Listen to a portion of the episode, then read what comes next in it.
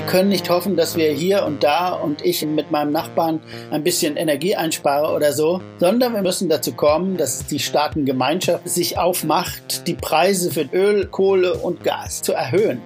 Nicht nur die Gutwilligen, sondern jeder muss einen klaren Anreiz dafür haben, seine Verhaltensweisen zu ändern. Ohne diese Aktion wird das alles nichts werden.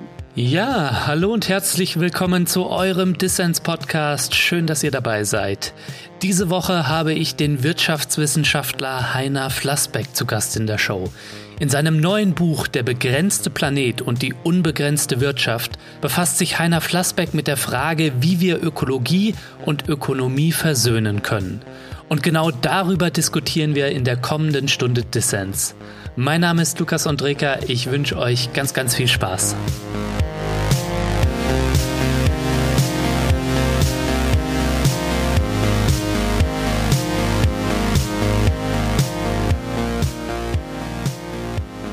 Herr Flassbeck, vielen Dank, dass Sie beim Dissens-Podcast dabei sind. Gerne. Ja, Deutschland und die Welt sind weit davon entfernt, die Klimakrise einzudämmen. Sie haben ein Buch geschrieben, das sich in Teilen wie eine bissige Abrechnung mit der deutschen Klimapolitik, aber auch der Umweltbewegung hierzulande liest. Was sind denn aus Ihrer Sicht die zentralen Gründe dafür, dass wir beim Klimaschutz nicht vorankommen oder sogar scheitern? Nun, der entscheidende Grund ist, wir haben ein globales Problem. Es wird aber nicht global angegangen. Nun sagt jeder, aber es gibt doch eine globale Lösung, die heißt Paris 2015. Da muss man allerdings sagen, das ist keine Lösung, sondern das ist eine Absichtserklärung. Paris ist eine Absichtserklärung und danach ist nichts gefolgt in Sachen Umsetzung. Was fehlt, ist die internationale, die globale Umsetzung in konkrete Aktionen der Pariser Absichtserklärung. Mhm. Da mache ich der deutschen Politik und anderen den Vorwurf, dass sie sich eben auf deutsche Politik beschränken. Die gesamte Diskussion, also 99 Prozent der Diskussion in Deutschland um das Klima gehen um die Frage, wie viel äh, Elektroautos werden wir in ein paar Jahren fahren? Wann wird bei uns die Kohle ausgestellt? Wann werden wir keine Atomkraft mehr haben? Was weiß ich alles?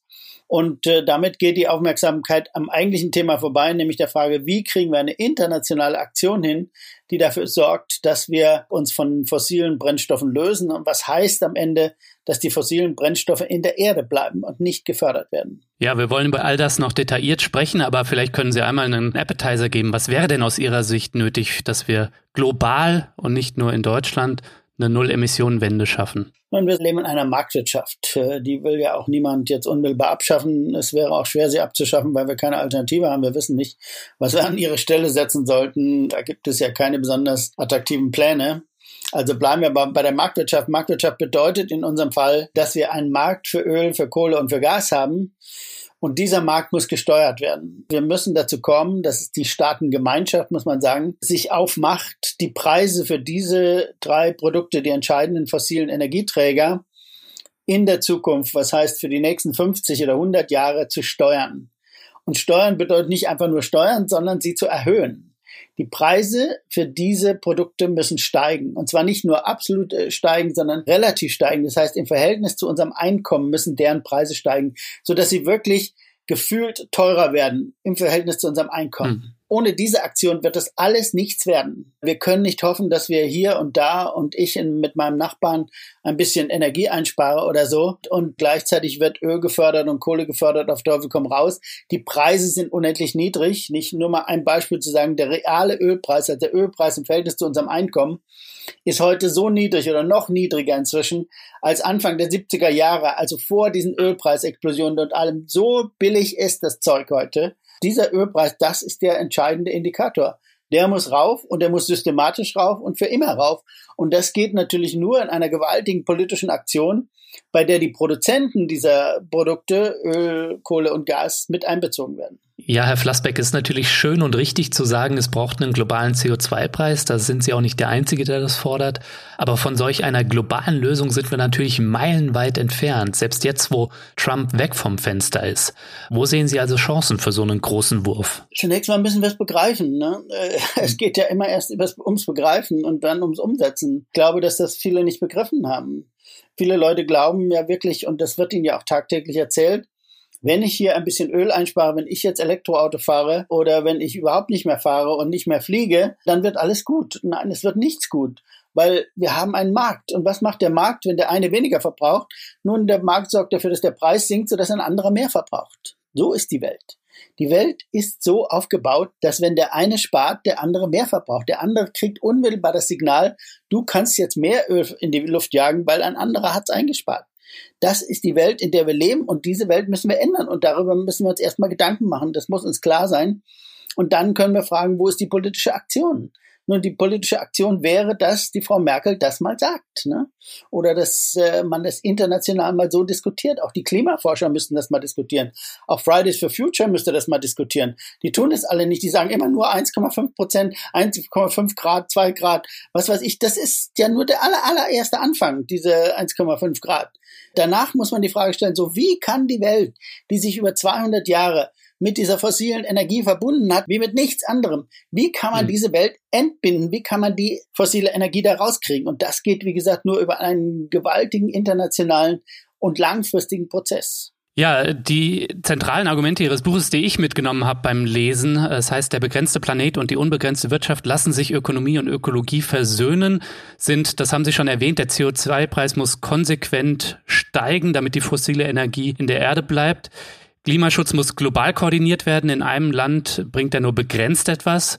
Und wer die Klimakrise stoppen will, das haben wir noch nicht angesprochen, da wollen wir aber später drauf eingehen, der muss den Strukturwandel, der ja erfordert ist, ja, der muss den auch sozial abfedern. Lassen Sie uns einmal mit dem CO2-Preis anfangen, weil Sie da schon so kritisch über zum Beispiel Fridays for Future gesprochen haben. Die Klimabewegung fordert ja, dass der 180 Euro pro Tonne CO2 betragen muss, damit sich ein positiver Effekt ergibt. So in Deutschland wird er ab 2021 auf Basis der großen Koalition 25 Euro sein auf die Tonne und wird dann bis 2025 sukzessive auf 55 Euro steigen, so. Und das sagen ja die Fridays, dass das nicht genug ist, so. Also, was halten Sie zum einen von der Bepreisung, die wir da jetzt haben und was wäre mit 180 Euro? Also, um absolute Preise geht es schon mal gar nicht. Äh, ich will mich jetzt nicht auf einen Preis festlegen, ob 180 oder 200, ist mir egal. Hm. Hoch muss er jedenfalls sein. Aber sehen Sie, das ist schon wieder eine Abirrung vom eigentlichen Thema. Wir bezahlen schon Geld für CO2. Wenn wir Öl kaufen, wenn wir Kohle kaufen, bezahlen wir etwas dafür. Sie tun so, als gäbe es jetzt zum ersten Mal einen Preis für CO2. Gut, für CO2 im engeren Sinne, wenn ich das ausstoße, dass ich dafür etwas bezahle. Aber ich bezahle ja schon äh, für den Ölpreis. Wenn der CO2-Preis steigt und der Ölpreis sinkt, wird das am Ende nichts bewirken. Wir brauchen generell für alle diese Preise, ist egal, wie die heißen, brauchen wir nicht eine absolute Festlegung jetzt auf irgendetwas, sondern wir müssen sagen, von nun an, von nun an, liebe Leute, von nun an, ihr Konsumenten von Öl und Kohle und Gas, seid euch darüber im Klaren, dass der Preis für diese Produkte, die ihr jetzt kauft, jedes Jahr um fünf Prozent oder irgendwas steigt. Jedes Jahr. Und zwar auf unabsehbare Zukunft, sodass ihr nicht damit rechnen könnt, dass es jemals wieder billiger wird. Das gibt ein klares Signal für alle. Mhm. Dann wissen alle, okay, na, wenn es sagen wir, sind es 10 Prozent oder 5 Prozent, ist egal. Wenn ich so weitermache, bin ich in zehn Jahren pleite, weil ich dann meine Kohlerechnung oder meine Ölrechnung nicht mehr bezahlen kann. Darum muss es gehen. Nur dann bekommen sie auf der Welt den Strukturwandel, den man braucht, damit sich jeder Einzelne, und es muss wirklich jeder Einzelne sein, aber jeder, nicht nur die Gutwilligen, sondern jeder muss einen klaren Anreiz dafür haben, seine Verhaltensweisen zu ändern. Dann gibt es vielleicht eine Chance, wenn wir da noch vernünftige alternative Energieträger finden, was auch nicht so ganz einfach ist. Aber Immerhin ist das mhm. die notwendige Voraussetzung. Aber was ist denn, wenn jetzt der Benzinpreis dadurch dann irgendwie um, sagen wir jetzt mal irgendwie 60 Cent dann, das ist glaube ich das in etwa, wo, wo man steigen würde, wenn wir bei einer 180 Euro pro Tonne CO2 wären. Die Leute müssen ja trotzdem noch irgendwie vom Land äh, auf die Arbeit fahren zum Beispiel so. Ja, also werden diese Preise irgendwie ähm, ja dann doch zahlen müssen so. Ja, wir müssen die bezahlen. Natürlich, jeder muss die bezahlen. Da komme ich gleich noch drauf. Wir brauchen natürlich eine Absicherung, soziale Absicherung des Ganzen. Darüber wird auch zu wenig geredet.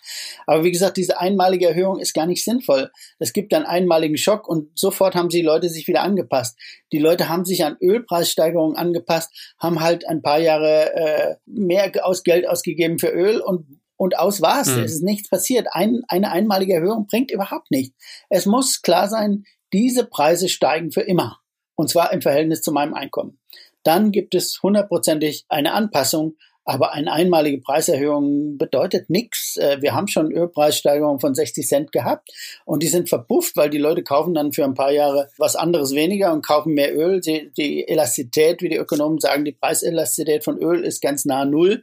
Das heißt, man kauft immer so viel Öl, wie man braucht und zahlt halt mal mehr und mal weniger dafür. Mhm. Wenn wir zusätzlich nicht wissen, wie zu diesem CO2-Preis der Ölpreis sich verhält, wenn dann der Ölpreis zum Beispiel sinkt, dann nützt es auch wieder nichts, weil dann der Gesamtrechnung auch wieder nicht positiv ist. Und das muss Fridays for Future und die anderen müssen das mal begreifen, dass es da Zusammenhänge gibt und man muss sich damit auseinandersetzen, mit diesen Märkten. Was mir ein bisschen zu kurz in Ihrem Buch zu kommen scheint, ist aber, dass wir vielleicht auch äh, staatliche Investitionen in den Umbau der Wirtschaft brauchen. Also das, was so gern Green New Deal genannt wird, weil wenn dann irgendwann der motorisierte Individualverkehr so teuer ist, dass ihn sich keiner mehr leisten können, dann muss er ja irgendwo ein öffentlicher Nahverkehr sein, damit ja, die Leute darauf umsteigen das können. Ne? Das ist überhaupt keine Frage. Ich meine, ich kämpfe für höhere öffentliche Investitionen seit 100 Jahren. äh, ein bisschen übertrieben, aber fast. also, und ganz unabhängig vom Klima und von Umwelt, wir brauchen viel mehr öffentliche Investitionen. Wir brauchen einen viel effizienteren öffentlichen Verkehr. Ist alles vollkommen richtig. Nur, man muss ja auch mal die wichtigen Dinge nennen und die unwichtigen ein bisschen zur Seite lassen. es ist nicht unwichtig, aber es ist nicht das Zentrale. Das Zentrale ist diese mhm. globale Aktion und darauf kommt es mir an, in diesem Buch darauf hinzuweisen, dass das die zentrale Aktion ist und auf die muss man sich konzentrieren. Die müssen jetzt eben auch, Herrn Biden ist jetzt Gott sei Dank da und nicht mhm. mehr Herr Trump, dann muss man den ansprechen und dann muss man sich mit den Saudis zusammensetzen. Für die Saudis schafft das eine schöne Welt. Für die Saudis bedeutet das, der Preis bleibt hoch, er steigt immer, für uns ist das super, wir kriegen immer mehr Geld nur, wie gesagt, man muss dann auch dafür sorgen, dass es einen sozialen Ausgleich gibt. Denn das haben wir gesehen. Ich lebe hier in Frankreich. Sobald Herr Macron einmal den Dieselpreis erhöht hat, äh, gab es Gelbwesten. Und warum? weil die Gelbwesten zu Recht gesagt haben, ach, wir sollen jetzt, wir die armen Schweine, wir sollen jetzt das bezahlen, wir sollen jetzt den Klimawandel bezahlen. Und das funktioniert auch nicht, sondern man muss sagen, wenn ich die Preise hochtreibe, wenn ich die Preise hoch bekomme, dann gibt es massiven Strukturwandel, bestimmte Dinge gibt es nicht mehr. Das bedeutet, die Bedrohung von Arbeitslosigkeit bedeutet keineswegs absolut steigende Arbeitslosigkeit, aber es bedeutet ein höheres Risiko für jeden Einzelnen, seinen Arbeitsplatz zu verlieren, weil es ja Strukturwandel bedeutet, weil viele Arbeitsplätze einfach verschwinden in der Automobilindustrie oder sonst wo. Also das muss ich absichern. Ich muss aber auch absichern, dass die Armen nicht jetzt äh, alleine massiv belastet werden von den Ölpreisen, sondern sie müssen alle belastet werden. Und das geht nur darüber, dass ich wirklich einen sozialen Ausgleich schaffe. Denn sonst geht es so, dass die Armen nicht mehr Auto fahren und die Reichen fahren weiter die 40 Liter Porsche Turbos mhm. oder wie immer die heißen. Das gibt dann eine unglaubliche Spannung in der Gesellschaft, die ohnehin schon groß ist und die wir dann nicht mehr aushalten werden. Ja, da wollen wir gleich noch äh, drüber sprechen. Das ist eine zentrale Botschaft in dem Buch. Klimaschutz ist eine Verteilungsfrage. Das sehe ich genauso. Aber lassen Sie uns noch einmal auf die Frage, bringt Klimaschutz in einem Land etwas, wie zum Beispiel in Deutschland, was ja sich gerne dafür feiert, mit der Energiewende vorangegangen zu sein? Oder braucht es die globale Aktion, von der Sie gesprochen haben?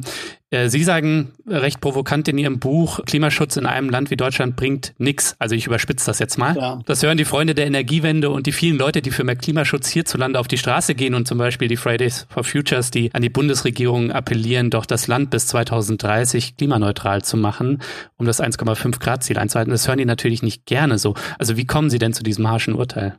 Naja, das hat mehrere Aspekte. Die einen finde ich extrem wichtig, die anderen ein bisschen weniger wichtig. Das will ich jetzt mal äh, versuchen zu gewichten. Hm. Also das Wichtige haben wir schon genannt. Das ist, weil es ablenkt von dieser internationalen Aktion, die das einzige ist, was am Ende wirklich etwas bringt.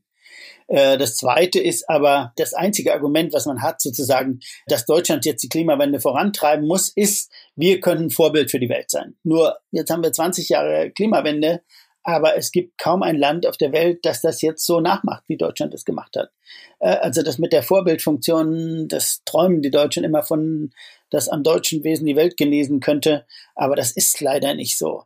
Also es gibt offensichtlich viel Skepsis, sehr viel Skepsis hinsichtlich der Funktionsweise der deutschen Energiewende. Und da muss man in der Tat sagen, gibt es äh, bis jetzt jedenfalls auch sehr einleuchtende Argumente dafür, die sagen, das ist aber jetzt für mich nicht der wichtige Teil, sondern der eher Teil am Rande, weil ich da kein Experte bin. Gibt viele Leute, die ernsthaft behaupten, und das kann man ja auch sehen, dass die große Schwankungsbreite bei erneuerbaren Energien, also sprich Dunkelflaute und solche Dinge, weht kein Wind und es scheint keine Sonne über ein paar Tage, dass die schon ein großes Problem ist. Machen wir uns nichts vor. Es wird jetzt viel darüber geredet. Wir bauen jetzt Speicher, wir bauen Gaskraftwerke, die das alles ausgleichen. So, nur wir haben es alles nicht gebaut. Ne? Wir haben 20 Jahre gewartet. Und jetzt merken wir, oh, jetzt müssen wir was machen, weil jetzt soll die Atomkraftwerke sollen abgeschaltet werden und äh, Kohlekraftwerke. Das bedeutet natürlich, dass wirklich der Blackout droht und jetzt fangen wir an, aber es ist eigentlich viel zu spät. Wir hätten zusammen im Jahr 2000 mit der Energiewende anfangen müssen, genau diese Systeme zu bauen, anstatt darauf zu vertrauen, man kann jetzt 100 Prozent Energie mit Sonne und Wind machen. Das funktioniert nicht, weil Strom braucht man nun mal jede Stunde, jeden Tag, jede Stunde. Ja und gibt eben viele Stunden im Jahr, wo man davon nichts kriegt. Der halbe September dieses Jahres, das habe ich jetzt zufällig gerade gesehen, der halbe September dieses Jahres war so, dass von Wind offshore nichts kam in Deutschland. Ich meine, das muss man sich vorstellen. Das ist dann die große Energiequelle, auf die Deutschland baut, wo aber nichts kommt für drei Wochen lang. Und das kann natürlich nicht funktionieren. Wie gesagt, ich will nicht sagen, dass es keine technische Lösung gibt. Die mag es ja geben. Nur es hat sie noch keiner vorgeführt. Und ich kann nicht Vorbild sein wollen für die Welt, solange ich das nicht vorgeführt habe. Ne? Und das wird aber jetzt noch mal 10, 20 Jahre dauern. Also die Speicher sind ein wichtiger Punkt natürlich, äh, den werden wir jetzt hier nicht ausdiskutieren können, aber Sie müssen doch schon sehen, dass da Technologien entstanden sind, dadurch, dass der Staat Erneuerbare subventioniert hat, die jetzt tatsächlich dann so etwas überhaupt erreichbar erscheinen lassen, wie den klimaneutralen Betrieb einer modernen Volkswirtschaft. Also das darf man doch nicht kleinreden, oder? Also das meinen doch auch die Leute mit Vorbildfunktion, oder? Nein, ich will das überhaupt nicht kleinreden. Mhm. Äh, man hat gesehen, wenn der Staat massiv einsteigt, das ist ja mein Generalthema, auf der globalen Ebene allerdings, wenn, wenn der Staat massiv einsteigt und die Preise vorgibt für 20 Jahre, das war jetzt genau die Energiewende, dann funktioniert auch die Marktwirtschaft. Aber nur, wenn der Staat die Preise vorgibt. Das müssen wir aber noch begreifen. Davon sind wir noch weit weg, obwohl wir das gemacht haben in Deutschland. Aber für auf der globalen Ebene sind wir da unendlich, unendlich weit weg. Ne? Also wir mhm. müssen begreifen, der Staat oder die Staatengemeinschaft müssen die Preise vorgeben, sonst investiert keiner. Wenn die Preise dauernd schwanken, auf und ab und vor und zurück, gibt es diese große Masse an Investitionen, die wir brauchen, nicht. Aber man muss auch sagen, ich, wie gesagt, das ist für mich kein zentraler Punkt, weil ich da kein Experte bin äh, nach 20 Jahren, dass ich jetzt anfange, äh, über Speicher und sowas ernsthaft nachzudenken oder zu bauen, Power to Gas und was es alles gibt. Da gibt es ja ganz viele Lösungen, äh, von denen die Experten sagen, sie seien Lösungen, will ich überhaupt nicht bestreiten. Aber äh, sie hätten es schon längst mal vorführen müssen, dass es so ist und nicht so lange warten, bis wir kurz vor dem Ausstieg sind, bei Atom jedenfalls. Jedenfalls hier in Frankreich kann ich sagen, hat sich niemand die deutsche Energiewende zum Vorbild genommen. Frankreich baut mhm. ein paar Windmühlen, aber pff, richtig ernst nimmt es niemand. Was ich mir noch gedacht habe, als ich da gelesen habe, so Klimaschutz in einem Land bringt nichts, das ist auch manchmal was, was man von der AfD zum Beispiel zu hören bekommt oder von anderen Klimaleugnern. Ja, das macht ja das Argument nicht falsch. Also ich äh, ja. weigere mich, da in irgendwie Sippenhaft leben zu lassen. Nicht. Nee, das wollte ich damit auch nicht sagen. Ihr Argument ist höchstwahrscheinlich klüger, deswegen können Sie das einmal ausführen. Weil es scheint ja recht unwahrscheinlich, zumindest zum jetzigen Zeitpunkt, selbst wenn Biden ähm, jetzt dann Präsident ist, dass sich die Welt auf äh, ambitionierte Preise für CO2-Emissionen einigen wird, die jährlich proportional zu den Einkommen in den verschiedenen Ländern dann steigen. Das Thema globaler Süden ist nochmal ein ganz eigenes und die Entwicklung dort, ne, das sprechen Sie auch in Ihrem Buch an. Aber nehmen wir mal an, es findet sich eine Koalition der Willigen. Das könnte ja zum Beispiel dann äh, angeführt von Deutschland, vielleicht auch Teile Europas sein. Selbst da hat man Bremser wie die Visegrad-Staaten so. Was würde denn passieren, wenn die jetzt dann ambitioniert Preise auf Öl zum Beispiel anstreben? So, also wieso würde das aus Ihrer Sicht nichts bringen? Man kann jetzt hier die Steuern auf Öl dramatisch anheben. Wenn man sich in Europa darauf einigen würde, wäre das ja schon mal ein Versuch. Hm. Ich habe große Zweifel, dass das ausreichen würde, um weltweit diesen Effekt zu äh, erzielen, obwohl Europa ja sehr groß ist. Aber die USA würden sich ins Fäustchen lachen und würden sagen, ach guck mal, der Ölpreis sinkt, wie wunderbar. Muss ich da jetzt wirklich einsteigen auf das Verrückte, was die Europäer tun oder nicht? Sie müssen wirklich alle im Boot sitzen. Das ist nun mal die Logik. Wir haben einen globalen Ölmarkt, wir haben einen globalen Kohlemarkt.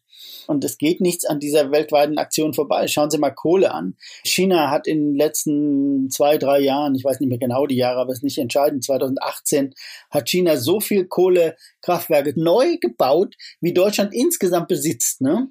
wenn China das noch zwei Jahre macht, können wir unsere Kohleausstieg vergessen oder wir können ihn jetzt schon vergessen, weil er ist schon durch das eine Jahr in China sozusagen obsolet geworden. Äh, was soll das? Mhm. Irgendwann werden die Leute in unseren Breiten, und das wird natürlich die, eine Partei wie die AfD aufgreifen, wenn die Leute sagen, äh, ach ja, ich muss jetzt drei Euro oder was für den Liter Öl bezahlen und die Amerikaner bezahlen immer noch 50 Cent. Ne?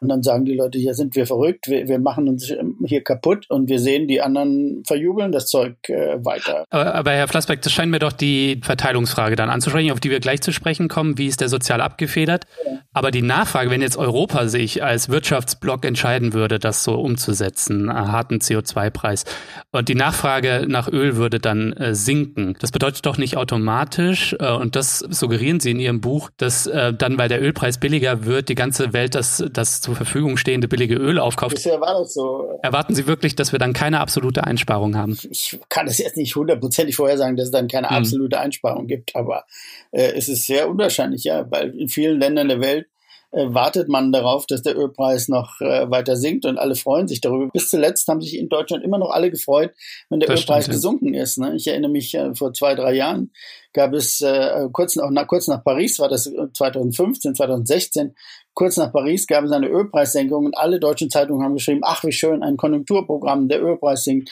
das ist doch toll für uns. Also ähm, ja, wie gesagt, äh, das kann man jetzt nicht auf Punkt und Komma berechnen. Wenn Europa sich anstrengt, wird es vielleicht ein bisschen was bringen. Aber äh, die große Masse ist das mit Sicherheit nicht, zumal wir in den Entwicklungsländern, äh, darüber müssen wir ja auch noch reden, keine wirtschaftspolitischen Perspektiven in den letzten Jahrzehnten gesetzt haben, die sie in eine Wohlstandssituation gebracht hätte oder eine, eine Erwartung einer Wohlstandssituation, wo ein Thema wie Ölpreiserhöhung generell überhaupt attraktiv oder, oder überhaupt politisch ansprechbar wäre. Ne? Wir müssen auch sehen, wir haben grandiose Fehler in Sachen Wirtschaftspolitik in den Entwicklungsländern gemacht, mhm. über die Weltbank, über den Internationalen Währungsfonds. Und deswegen sind sie auf keinen grünen Zweig gekommen in vielen Regionen. Schauen Sie Lateinamerika an. Außer Asien ist irgendwo nichts passiert.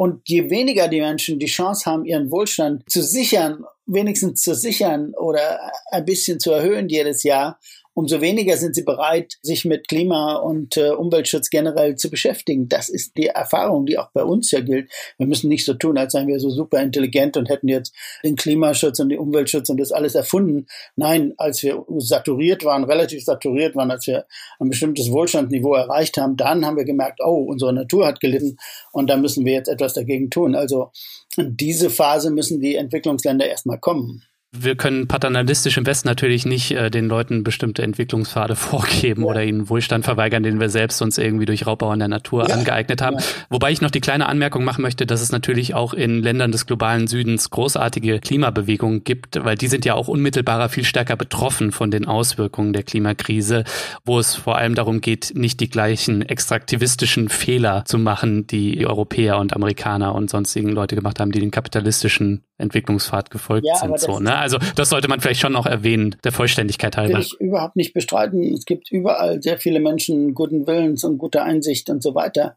Nur politisch ist es immer noch ein Tabuthema. Ich war ja bei den Vereinten Nationen, habe zwölf Jahre bei den Vereinten Nationen gearbeitet hm. und ich habe in einigen Klimadiskussionen in den Vereinten Nationen immer wieder meine Hand gehoben und habe gesagt, was ist mit den Preisen? Warum reden wir nicht über die Preise? Wir müssen über die Preise von dem Zeug reden und nicht nur allgemein darum, dass wir alle einsparen müssen und alle klüger werden müssen. Und es war immer ein Tabu. Keiner wollte es hören, um Gottes Willen, über Preise. Da müssten wir mit den Saudis reden und was weiß ich. Das ist ein absolutes Tabu.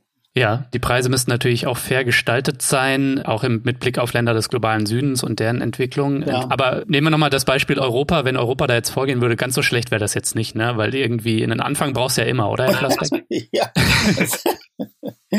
ja, natürlich wäre es nicht schlecht, aber, aber wie gesagt, es ist genau dann schlecht. Ich will es nochmal ganz deutlich sagen. Es ist äh, überhaupt nichts dagegen zu sagen, dass man sich anstrengt. Aber es ist genau dann schlecht, wenn es ablenkt von dieser globalen Aktion, die wir unbedingt brauchen. Den Eindruck habe ich leider manchmal oder muss man haben, wenn man sich anschaut, wie viele Leute sich in wie vielen gut gemeinten Initiativen engagieren und ihr ganzes Lebensenergie da hineinstecken, ohne zu fragen, ob diese Initiative wirklich etwas zu diesem großen Schritt beitragen kann, dann habe ich den Eindruck, dass viel politische Energie verpufft in irgendwelchen kleinen Nischen und erblickt nie das Licht der Öffentlichkeit, der politischen Öffentlichkeit. Wobei man auch sagen muss, nicht jeder ist in den Vereinten Nationen als Ökonom mal angestellt gewesen und hat deswegen Zugang zu irgendwie den Schaltstellen der Macht wie Sie und äh, viele kleine Schritte können ja auch ein Umdenken schaffen, was es zweifelsohne braucht, wenn wir demokratische Mehrheiten für so einen radikalen Umbau äh, mobilisieren wollen. Ne? Ja, glauben Sie, ich habe schon Diskussionen mit Bundesumweltministern, Ministerinnen gehabt, die haben mir eine Stunde lang erzählt, was sie alles für 20 verschiedene tolle Maßnahmen in den vergangenen zehn Jahren gemacht haben, um das Klima zu retten. Es war aber alles bei genauem Hinsehen klein, klein, extrem klein, klein.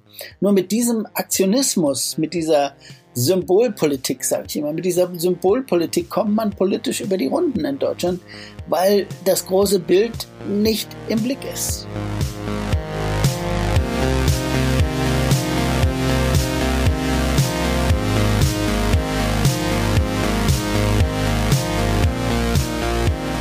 Ja, Leute, ich möchte diese kurze Pause hier nutzen, um meinen 620 Fördermitgliedern zu danken. Ihr macht Dissens mit eurem Support möglich und das ist an dieser Stelle mal ein fettes Dankeschön wert. Wenn du noch nicht dabei bist und du mit dafür sorgen möchtest, dass Dissens unabhängig für alle da draußen senden kann, dann mach doch jetzt auch mit. Dabei sein kannst du schon ab 2 Euro im Monat, also für gar nicht viel Geld. Und du tust damit nicht nur etwas Gutes, nein, du hast auch Woche für Woche die Chance auf coole Gewinne. Dieses Mal verlost Dissens das Buch von Heiner Flassbeck, Der begrenzte Planet und die unbegrenzte Wirtschaft lassen sich Ökonomie und Ökologie versöhnen. Ja, alle Infos zum Buch und dazu, wie du bei Dissens mitmachen kannst, findest du natürlich in den Show Notes und auf dissenspodcast.de.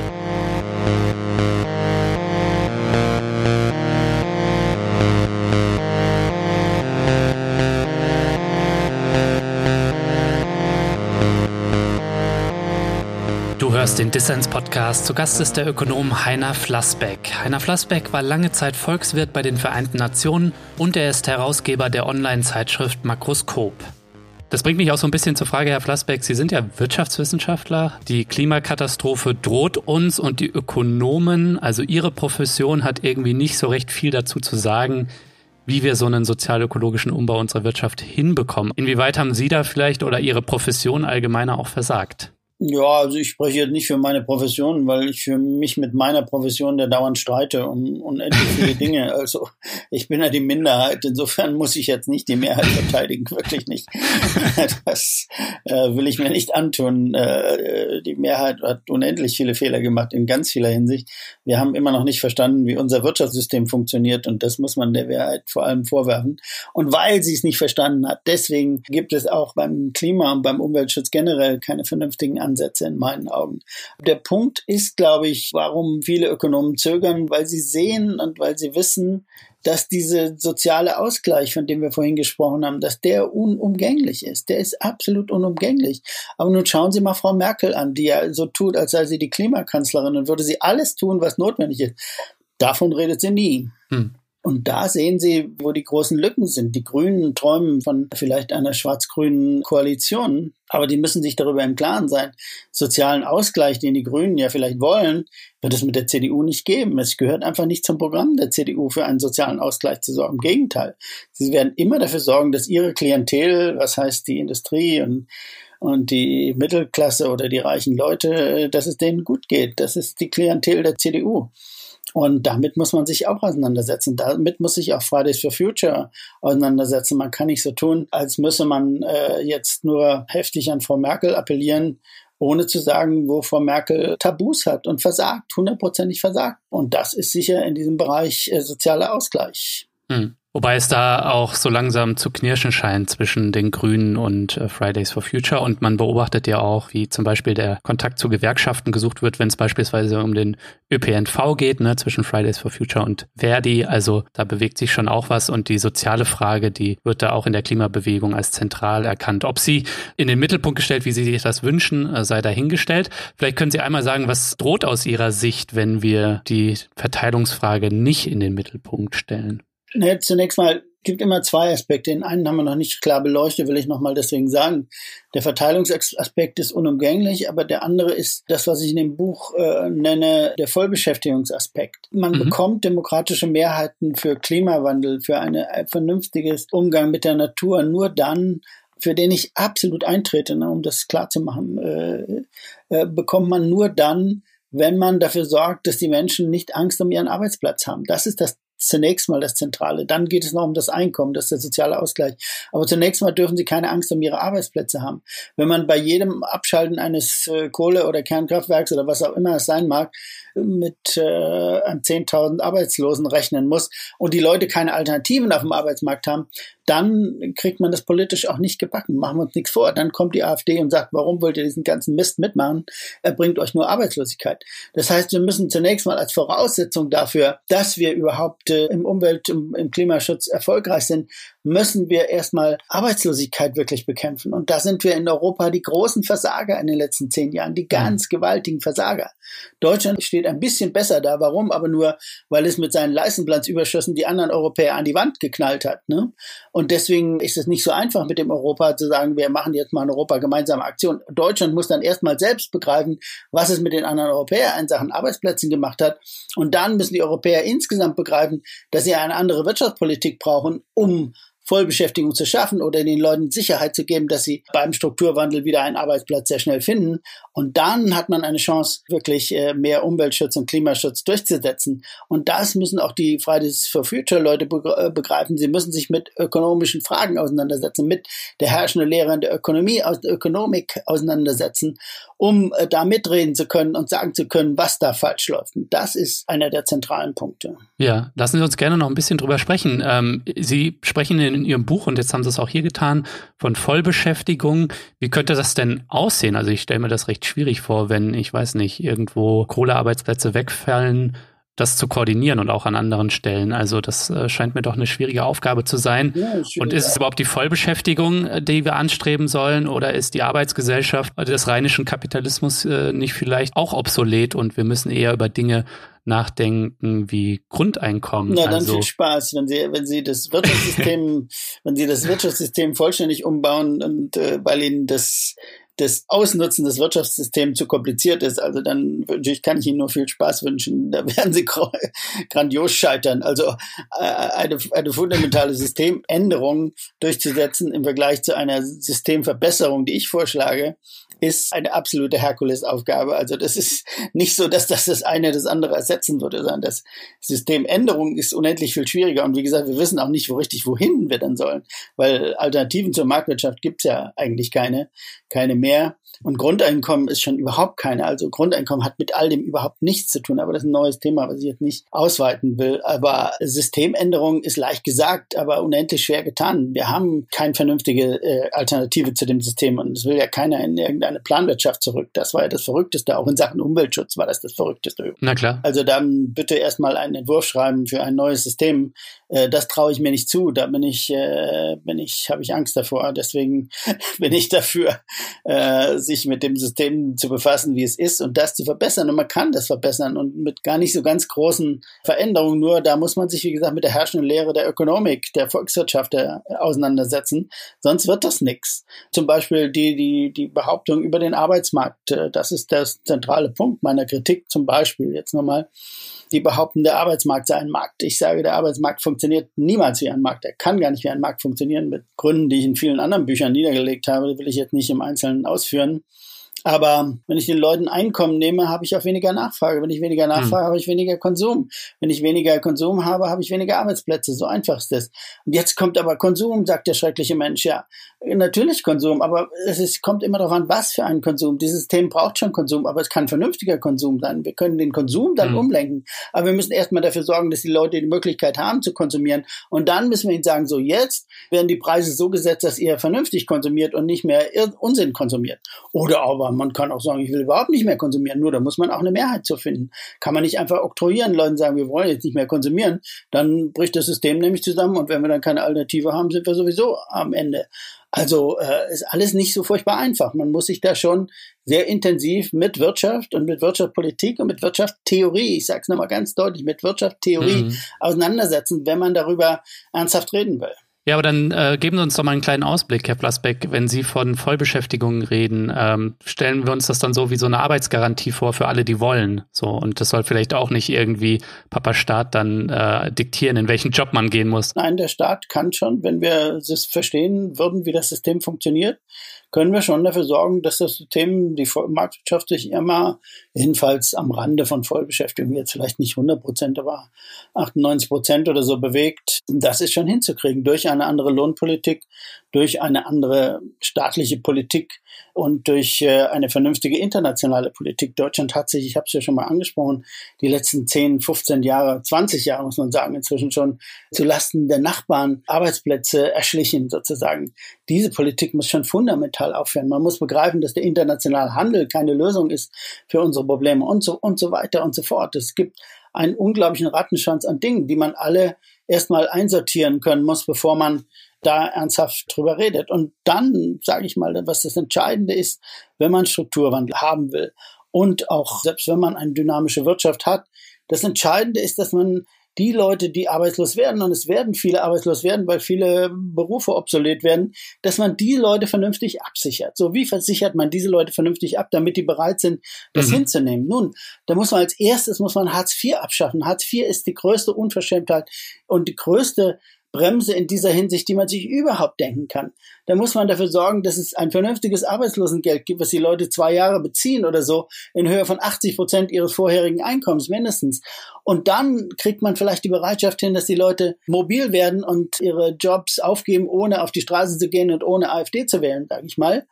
Und nun schauen Sie mal an, wie diese Frage diskutiert wird. Jetzt selbst in der Corona-Krise werden viele Leute arbeitslos, die nichts getan haben, außer dass der Staat ihnen verbietet zu arbeiten. Und was macht man mit ihnen? Man schickt sie zu Hartz IV. Das ist eine Unverschämtheit mhm. ohnegleichen.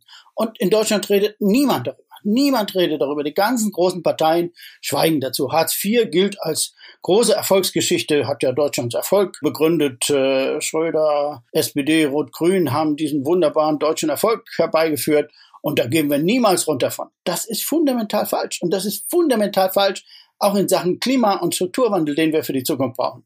Und wenn Sie diese Tabus in Deutschland nicht brechen, dann können Sie den ganzen Rest vergessen. Dann wird es immer bei Symbolpolitik bleiben. Mhm. Weil Sie die Grünen vorhin angesprochen haben, äh, das wird jetzt gerade auf dem Parteitag beschlossen, sich äh, von Hartz IV zu verabschieden für eine Grundsicherung, die eben nicht an Sanktionen gekoppelt ist. Und in der SPD sind da auch vorsichtige Bewegungen in diese Richtung zu verspüren. Die Frage wird sein, ob die Grünen das in der schwarz-grünen Koalition ne, mit der Union werden durchsetzen können. Da bin ich auch sehr skeptisch. Nur wie gesagt, Grundsicherung müssen wir jetzt nochmal im Detail reden. Da, da gibt es, ich bin absolut für eine Grundsicherung, aber nicht eine hm. bedingungslose und für alle. Also, aber äh, gut, äh, darüber sprechen wir dann das nächste Mal. Die ist ja auch bedarfsgeprüft, was die Grünen da jetzt vorschlagen. Das wäre ja, ja, ganz ja. in ihrem Sinne. Äh, perspektivisch äh, hat die Basis nur eine Orientierung auf das Grundeinkommen reingeschrieben. Das stimmt schon. Aber das gibt schon ein bisschen Ausblick auf die Verteilungsfragen und es würde wahrscheinlich für viele auch bedeuten, mehr irgendwie Steuern zu zahlen, oder? Reichensteuer etc. pp. Natürlich, aber da traut sich auch niemand dran. Ne? Das muss man, das gehört auch dazu. Natürlich wird es auch, ich sagte ja, Umverteilung, es muss Umverteilung bedeuten. Es muss Umverteilung, ganz massive Umverteilung bedeuten, weil es sonst nicht geht. Man kann nicht die Reichen, die, wie ich habe es ja schon mal gesagt, die 30, 40 Liter Suft fahren lassen und die Armen können sich kein Auto mehr leisten. Das wird nicht funktionieren. Daran zerbricht die Gesellschaft.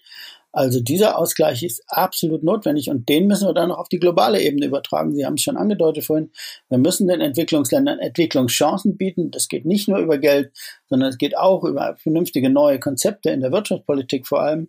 Aber am Ende werden sie auch einen Ausgleich verlangen dafür, dass wir das Zeug in die Luft geblasen haben und die keine Chance mehr haben, das zu tun. Ja, berechtigterweise. Nur kurz mit Blick auf 2021 ist ja ein wichtiges Jahr, weil im Bund gewählt wird. Welche Koalition könnte denn Ihrer Ansicht nach ähm, so ein ambitioniertes Programm zumindest in Trippelschritten, ja, man muss sich da jetzt nicht erwarten, dass das irgendwie dann in Gänze umgesetzt wird, aber da gibt's ja dann schon Unterschiede. Ja, natürlich. Äh, nur im Moment ist ja alles nicht wahrscheinlich, was äh, in Trippelschritten etwas umsetzen würde.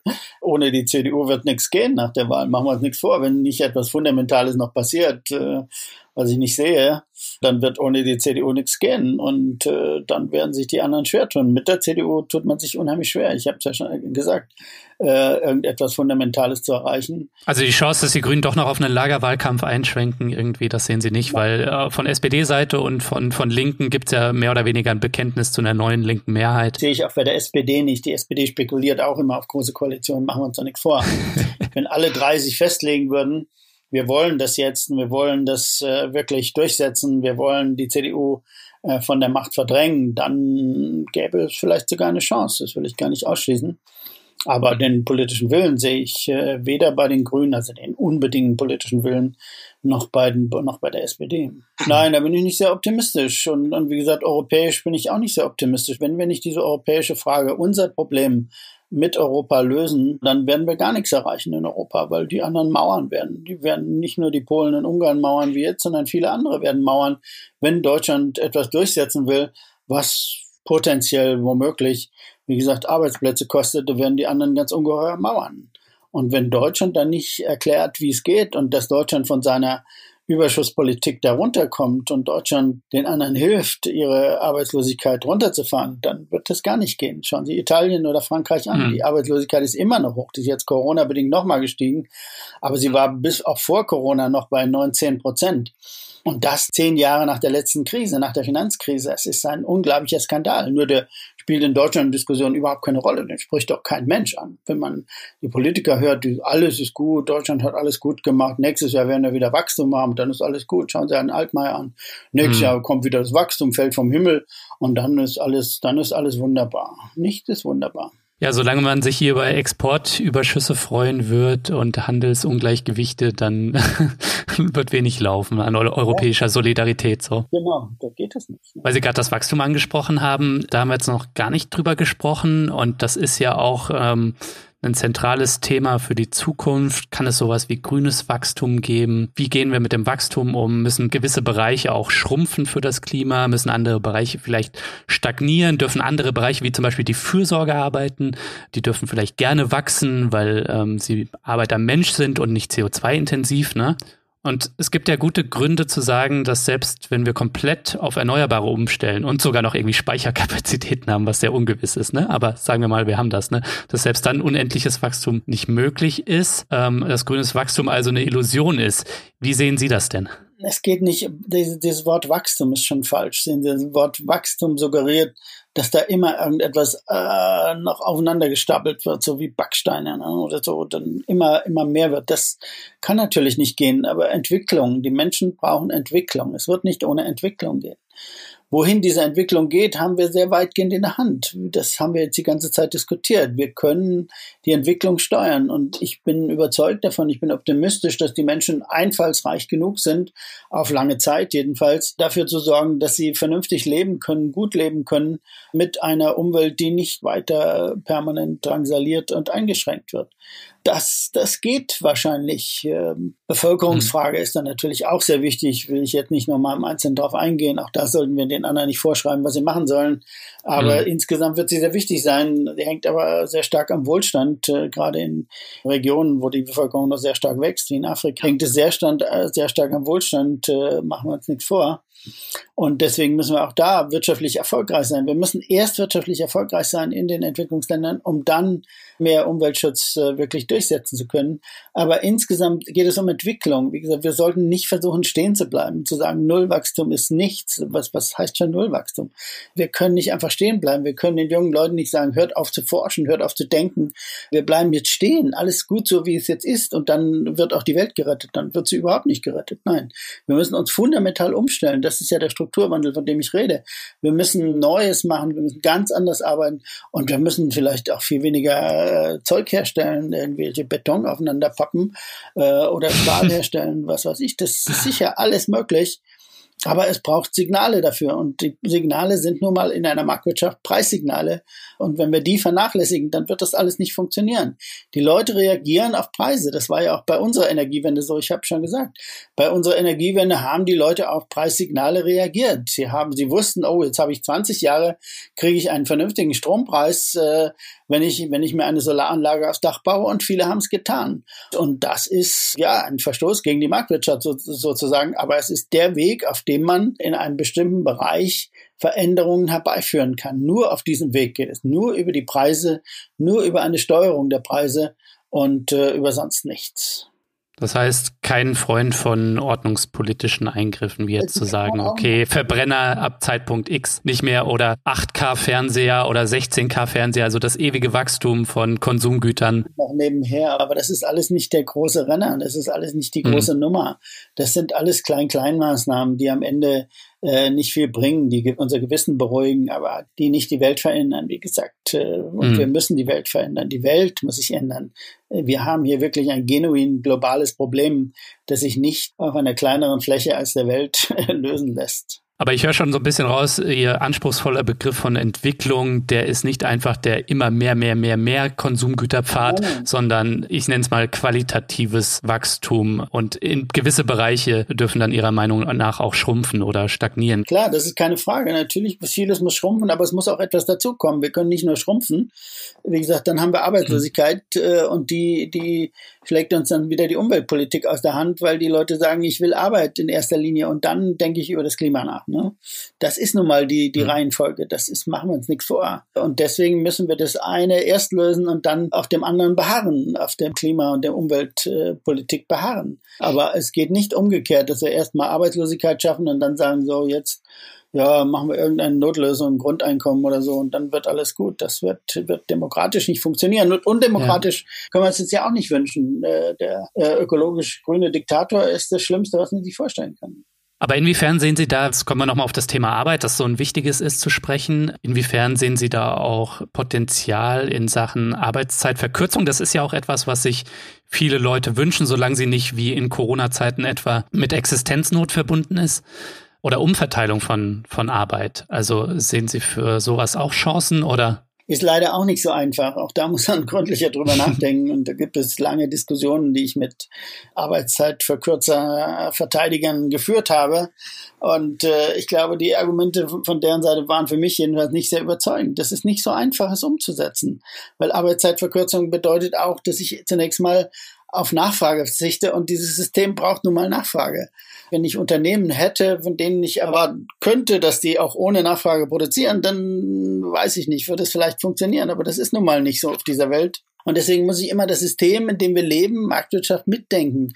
Und ich muss versuchen, in dem System Lösungen zu finden. Und da ist Arbeitszeitverkürzung auch nur eine Scheinlösung. Jedenfalls auf Dauer kann man natürlich, wenn man Vollbeschäftigung, nah an Vollbeschäftigung ist, können die Leute, wie das in den 60er Jahren war, äh, weniger arbeiten, äh, weil es dann dieses Nachfrageproblem im engeren Sinne nicht, nicht gibt oder nicht so gibt.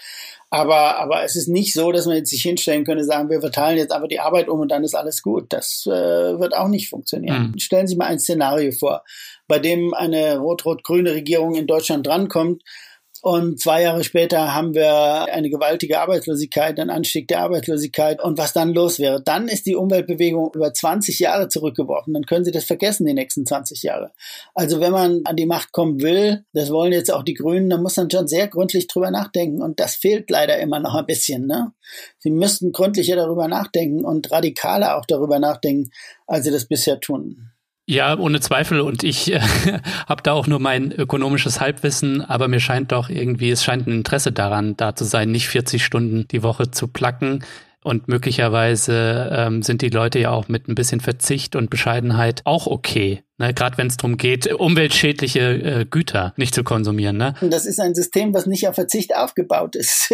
Sie können es, es gut finden. Also ja, völlig unbenommen. Jeder darf es gut finden. Nur man muss sehen, das System ist nicht auf Verzicht aufgebaut. Das System ist auf Konsum oder Verbrauch aufgebaut. Wie gesagt, man kann diesen Verbrauch umschichten und in eine vernünftige Richtung lenken. Ne? Man kann dafür sorgen, dass die Leute, was weiß ich, äh, Geld für, für Wandern in Nationalparks bezahlen oder was weiß ich, was hoffentlich relativ unschädlich ist für alle möglichen Sachen. Das System ist nicht auf Verzicht aufgebaut. Man kann nicht einfach sagen, wir verzichten jetzt mal alle und dann ist gut. Nee, dann, das ist Arbeitslosigkeit. Dann der direkte Weg in die Arbeitslosigkeit. Ja, da sind wir bei der Systemfrage angelangt. Ähm, und Sie sind aber, höre ich raus, recht zuversichtlich, dass wir ähm, den Kapitalismus äh, doch ökologisch gestalten können. Andere würden das vielleicht anders ändern. Ja, ob ich da zuversichtlich bin, will ich mal in Frage stellen. Aber will ich mal nicht so fest behaupten. Aber ich will ja nur Wege aufzeigen zunächst mal. Hm. Wie zuversichtlich da bin, ist eine andere Frage.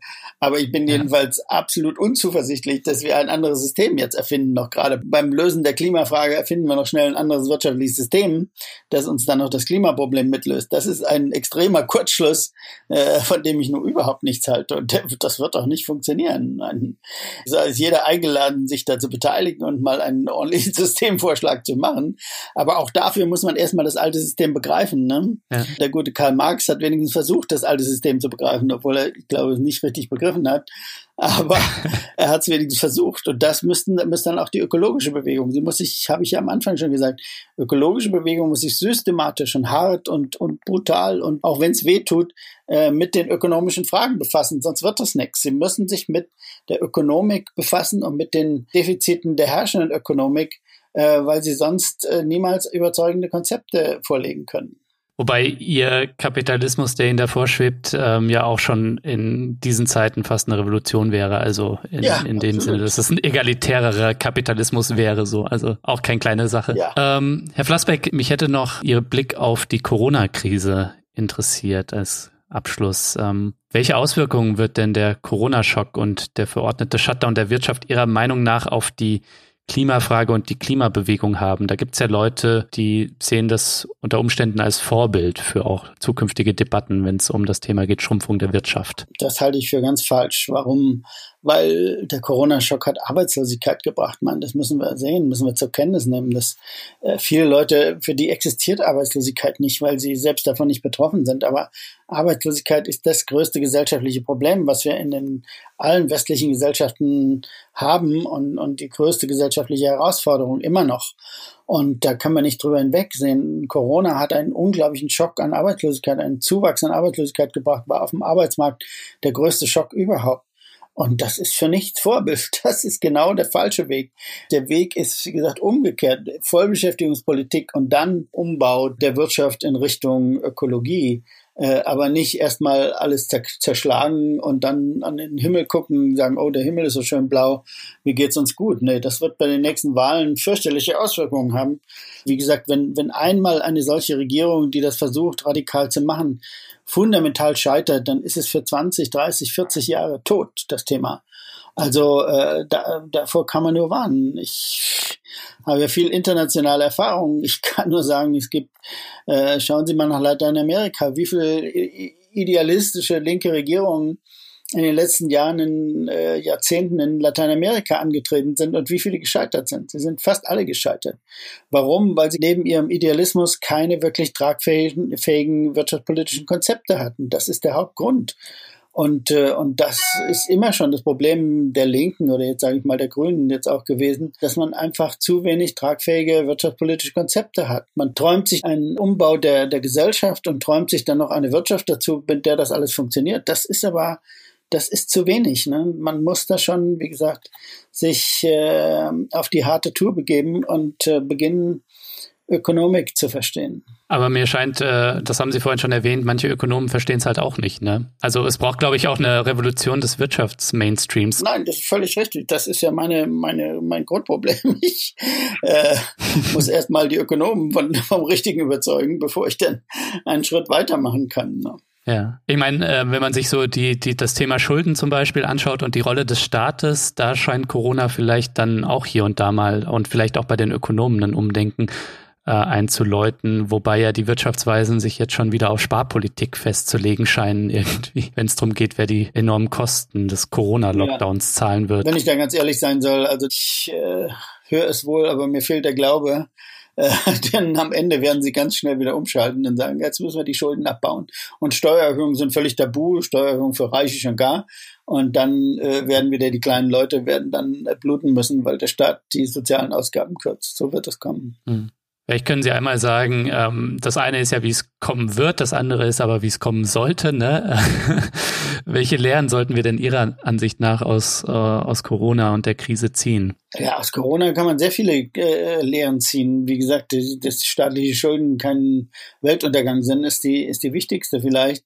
Äh, und wie, mhm. wie sehr man den Staat braucht, um solche, solche Schocks abzufedern, ist äh, sicherlich genauso wichtig.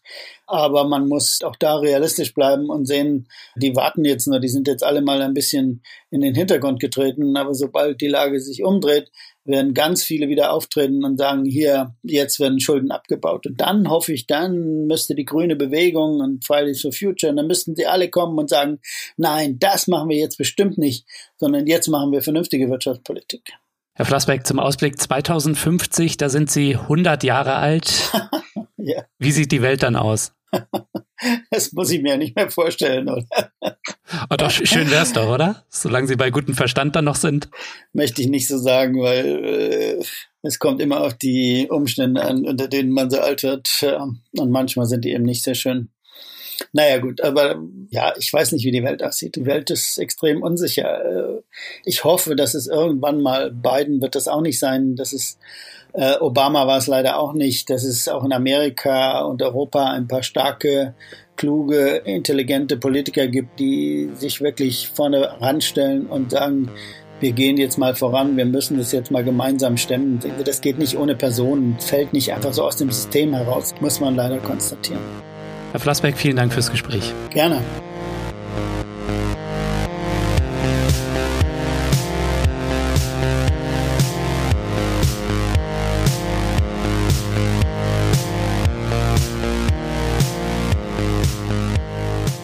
So, das war der Dissens Podcast für diese Woche. Schön, dass ihr dabei wart. Zu Gast war der Wirtschaftswissenschaftler Heiner Flassbeck. Wenn ihr mehr interessante und streitbare Leute wie ihn hören wollt, dann unterstützt doch diesen Podcast. Ihr könnt ganz einfach Fördermitglieder von Dissens werden und mit eurem Support sorgt ihr nicht nur dafür, dass ich unabhängig für alle da draußen senden kann. Nein, es gibt auch Goodies und ihr habt Woche für Woche die Chance auf coole Gewinne. Dieses Mal verlose ich das Buch von Heiner Flassbeck, Der begrenzte Planet und die unbegrenzte Wirtschaft. Alle Infos zum Buch und dazu, wie ihr Dissens supporten könnt, findet ihr natürlich in den Show Notes und auf dissenspodcast.de. Ja, das war's dann auch schon für dieses Mal. Ich sage danke fürs Zuhören und bis nächste Woche.